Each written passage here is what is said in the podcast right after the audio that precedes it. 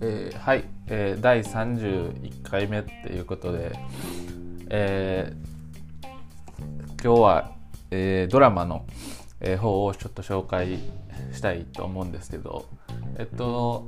ちょっと前にあの「夏体験物語」っていうドラマの、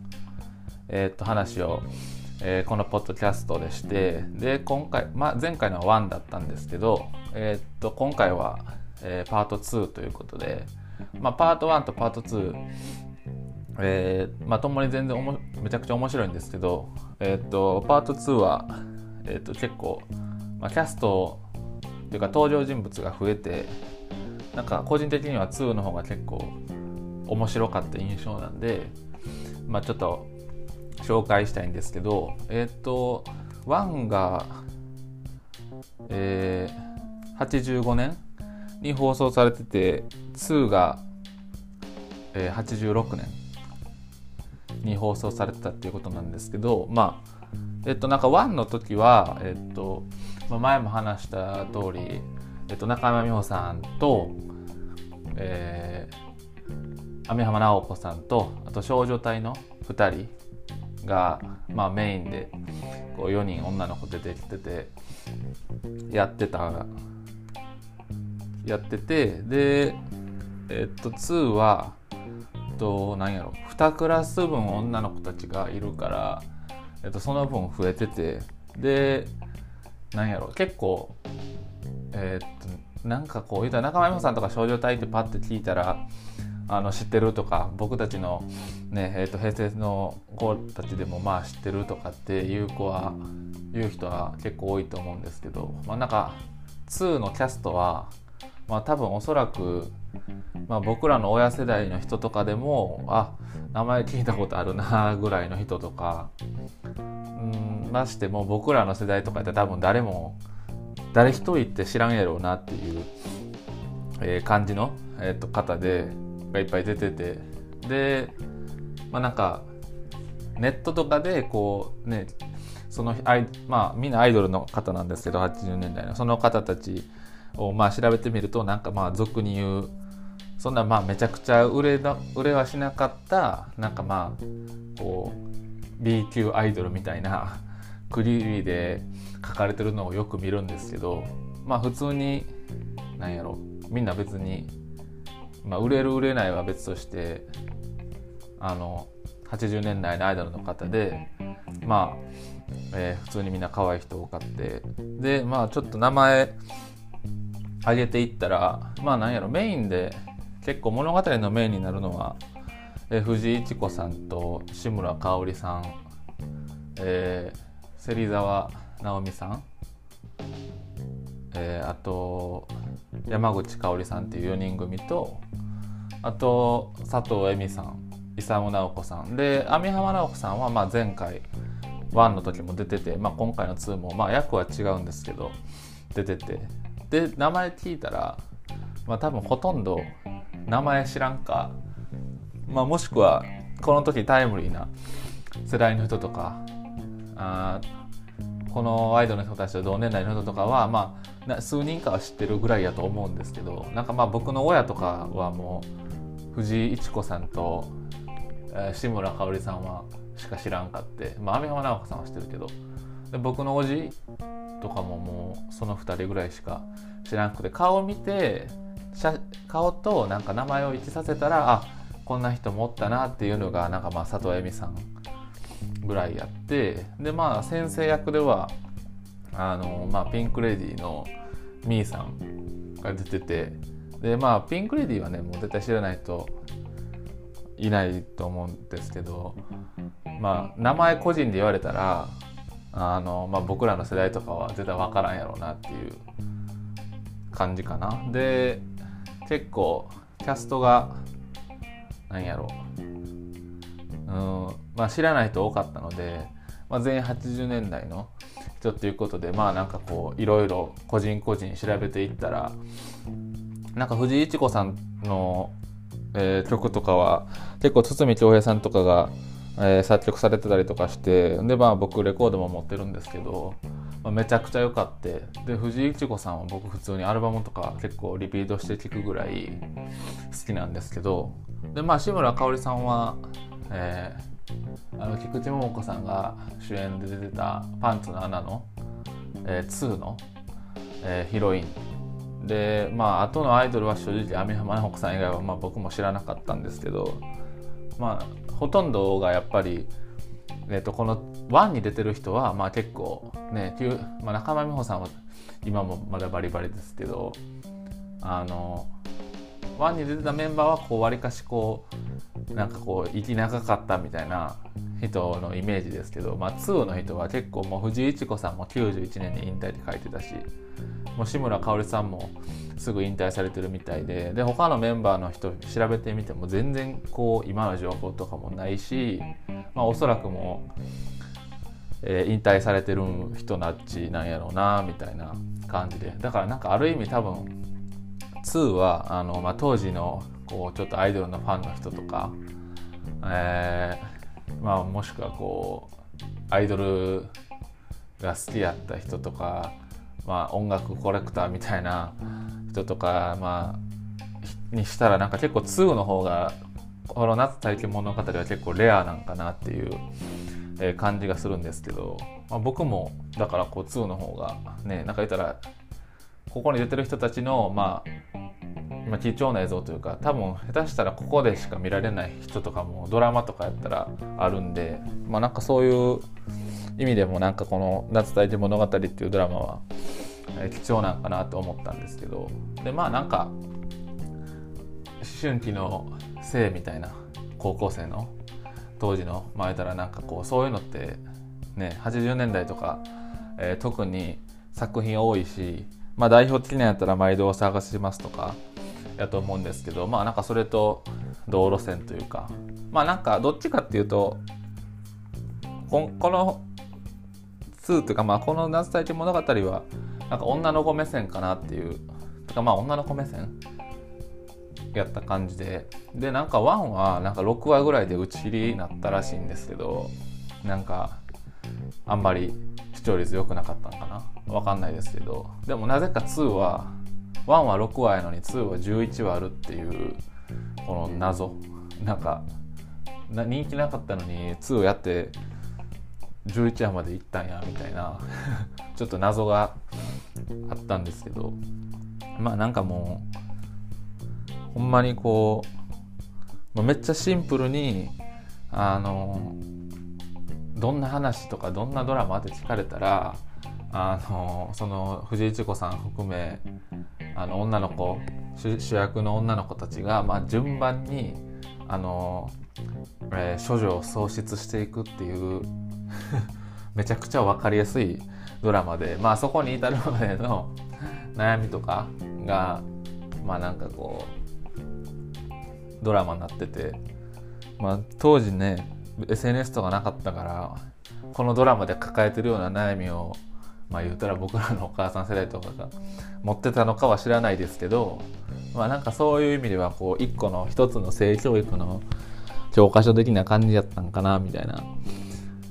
えー、感じで見てたんですけど。でもう吉幾三さん担任の先生ででなんか寮にも住んでてなんかみんな訳ありの生徒だからなんかまあ訳ありっていうか多分親のあれでこう親おらんとか離れ離れ暮らしてるみたいな生徒やからその人たちがまあ寮でみんなで一緒に住んでてみたいな感じなんですけどまあなんか先生役吉幾三さんでもう吉幾三さんめちゃめちゃおもろくてであのまず名前 名前金井玉次郎っていう時点でまあめちゃめちゃおもろいなってなるんですけどまあ吉幾三さんめちゃめちゃセクハラしてるセクハラ祭りみたいなもドラマでもう前はもう女の子の手伝あるしお風呂覗きに行くしあの裸で出てくるしみたいななんかもうひたすら暴れまくってるドラマでまあ今やったら絶対無理やろうなってあの思うんですけどまあでもなんかその吉幾三さんもめっちゃおもろいしでなんかそういうこう多分リアルにもうこのドラマシリーズだけでなんか何人のケツ触ってんの多分30人ぐらい触ってんちゃうかなっていうぐらいひたすらケツ触りまくってるみたいな。まあなんかでもこう情は熱くていい先生みたいな役なんですけど。でなんかアイドルまあ1も2もそうですけどみんななんか結構体当たりで演技が。なんか普通にもう水着じゃないわ。下着で走り回ってるし。見たら多分これでこれ出てる時ってまあ言うたら結構デビューしたてとかあのして間もない頃とかのアイドルしかも多分みんなこの役と同じぐらいの年の時かな。か分かんないですけどなんかまあ下着やらとかで際どい格好とかで結構出ててでまたなんか普通にそのセックスのシーンとか性描写とかもなんか結構みんな体当たりでやっててなんか、まあ、すごいシンプルにはすごいなっていうかつかよう当時放送してたなっていうあの感じで見てたんですけどしかもこれあの調べてみたらえー、放送まあ多分夏休みとかかぶってる時に放送されてて TBS で。で放送時間がなんか夜の9時とかって書いてたんですけどまあなんかこの頃まあなんかテレビとか多分なんやろ。う例えば兄弟おる家とかやったら自分の部屋に1台あるわけじゃないしあの、まあ、リビングに1台みたいな、まあ、ブラウン管のテレビがあるみたいな感じだと思うんで9時とかやったらもうなんかね普通の家やったら多分晩ご飯食い終わってちょっとこう団らんしてる。家族団らんしてみんなでリビングでテレビ見てる時間帯とかやと思うんですけどなんか中高生の家族がいる子中高生の子供がいる家族やったら。でもこんなんもう絶対ねそれこそ思春期のコーラしか見えへんしこのドラマなんか。まあでもそれを9時からこれ見てたって思ったらど結構根性いるなっていうか、ね、親と結構一緒に見てられへんシーンめっちゃあるからあのなんやろ。まあ僕の中ではこれ中学生とか高校生の時とかに夜お父さんとお母さんと一緒にリビングで、まあ、見るのはなんか結構厳しいなっていうかなんかあんまりこうクスクスって笑ってごまかせるシーンてかまあ普通にギャグ多いんで面白いんですけどなんか結構ガチのなんかその際どいシーンとかもあるからしかも結構長めとかでね。で女の子アイドル下着で走り回ってるしめちゃくちゃ見たいけどめちゃくちゃ恥ずかしいっていう気持ちと当時葛藤してた、まあ、昭和40年代生まれの、うん、おっちゃんとかめちゃくちゃおったんやろうなみたいな感じで あの勝手に思ってたんですけどまあこれをね当時自分の部屋で一人でテレビ貼って見れてた人とかはもう釘付けになってたやろうなって。まあ確実に見てた人とかは次の日の学校の話題にもう話題にしてたやろうしねなんか結構だいぶやっぱ昔って攻めてたなって。まあ、毎度お探ししますも見て思ったんですけどこれも見て。同じこと思ったんですけどまあセクハラもするしアイドルみんな脱ぐし、うん、結構みんなエッチなシーンアイドルの女の子は結構裸で頑張ってるしみたいな。で飯終わってソファーでこれ流れたら恥ずかしいなっていう気持ちに絶対なったやろうなって思うんですけど、うん、でなんやろやっぱり80年代まあザ・80 80s やなみたいな感じの、まあ、それこそドラマとは関係ない部分なんかこうファッションとか、うん、出てくるお店だとかなんかまあ出てくるお店とかアルバイトしてるお店とかなんかそれこそ車とか、まあ、ディスコもそうやしまあそういう結構80ザ80年代みたいなのもまあいっぱい出てきてまあ、そういう面でも普通に面白かったし、うん、なんかなんやろうな。まああ清水幸次郎さんとかが出てるんですけど多分大学生の役とかなんかな。でなんかまあ今やったらねこう100%アウトなデートの誘い方じゃないけどなんかみんなハンバーガー屋さんでバイトしてて なんかバイト終わる時間待ってなんか店の前で車止めて待ってるみたいな。まあなんか今やったらセクセクセクハラっていうかストーカーか。でアウトやろみたいな。そんなもう出待ちしバイト終わる時間なんやろ。をわざと待ってるみたいな。でそっからデート誘うみたいな。多分今してる人 僕らの世代とかさしてる人多分してる人とかしたことある人多分おらんやろうし間違いなく今やったらストーカーなるやろみたいな。デートの誘い方とかなんかあってなんかまあそういうのも見てたら時代やなとか、まあ、あとそのナンパのシーンとかもそうですけどまあなんかそういうのもまあ見てておもろいかなっていうまあ当時レコードなんてそれこそ若いこうね LP やったら2800円とかだいたい3000円とかするから、まあ、1枚買うのも大変やった中それは大学生とかにうちにレコード聴きに来ないって言われたらなんかまあそれ聞きに行きたくなるんかなみたいな。まあなんかレコード1枚ですごいなんかこう口説き文句やなっていうかなんかそういうシーンもあるんですけど。またなんか車転がしに行かないとかって言ってるんですけど。まあドライブなんですけどなんかもうドライブに行くっていうだけでまあなんか結構もうすごいこうポイント高めのデートじゃないけど。まあなんか当時のその高校生とかからにしたらね多分そうなのかもしれないですけどまあレコードドライブディスコ。まあ、これを知ってればとりあえず当時デートに誘えたんかなっていうふうにこう錯覚というか思ってしまう。この頃のドラマとかを特に見てたら。まあ今なんて音楽すぐパッて聴けるし、まあ、ディスコはあれやけど車もね結構あの昔ほどじゃないやろうしあのこう今でいう当たり前がやっぱりこう昔にとってはすごいこうハードルの高かったことなんかなっていうのもえー、すごい感じるんですけどまあそういう時代のギャップを見ててもそういうまあそういう時代のギャップを見てるのも面白いというかまあなんか話とかはねなんかもうシンプルであれなんですけど、まあ、1話1話完結していくみたいな感じなんで、まあ、特にその難しい内容とかもないし、まあ、逆になんかアイドル出てる映画とかなんかはなんかもうあんまりこうなんやろうまあ今まで見たイメージですけどドラマも映画もなんかもう難しい内容っていうよりはなんかこういうちょっとおバカやってる内容の方が面白いしなんか変にこう凝ったというかおしゃれにというかなんかシリアスなんとかそういうのとかはなんかまあ見てて結構内容的には退屈なんか多いからなんかうん80年代の、まあ、アイドル関連のドラマ映画はやっぱりこういうちょ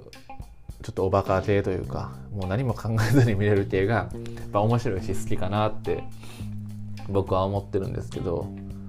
うんなんかまあでもそういうねキャストとかももちろん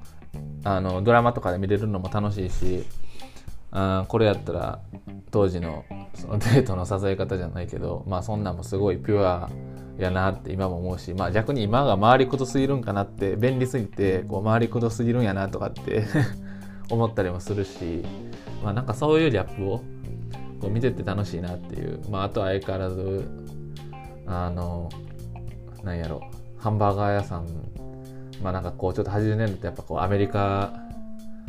の影響めちゃくちゃ受けてたなとかお店のインテリアとか見てても思うしああいうネオンとかなんかパステル調の色とかもそうですけど、まあ、そういう個人的に注目してる80年代の、まあ、文化とかそういう、うん、ファッション的なものもこう全部、まあ、凝縮されてるっていうか、まあ、プロレスブームもそうやし、うん、だからなんか80年代のなんかまあそれこそ僕らのお父さんお母さんがあ中高生まあ中高生じゃ高校生ぐらいかなこの時やったら。に、えー、やってたドラマやしまあその時ね今みたいにちょっとエッチなことを知りたいけど携帯でスマホパッて見て出てくる時代じゃないからあまあなんかこういうことを思ってたんやなみたいなとか。まあなんかそんなん感じながらなんか見るのが楽しいかなって思うんですけど。まあなんか多分今見たらあの僕らのえー、親とかは懐かしいなって思うと思うしなんかまあ僕らの世代は多分見たらなんかもう全く下手しももしかしたら新しいものと思ってあ新しいものやなって感じて見れると思うんでなんかね結構僕はこれおすすめなんですけど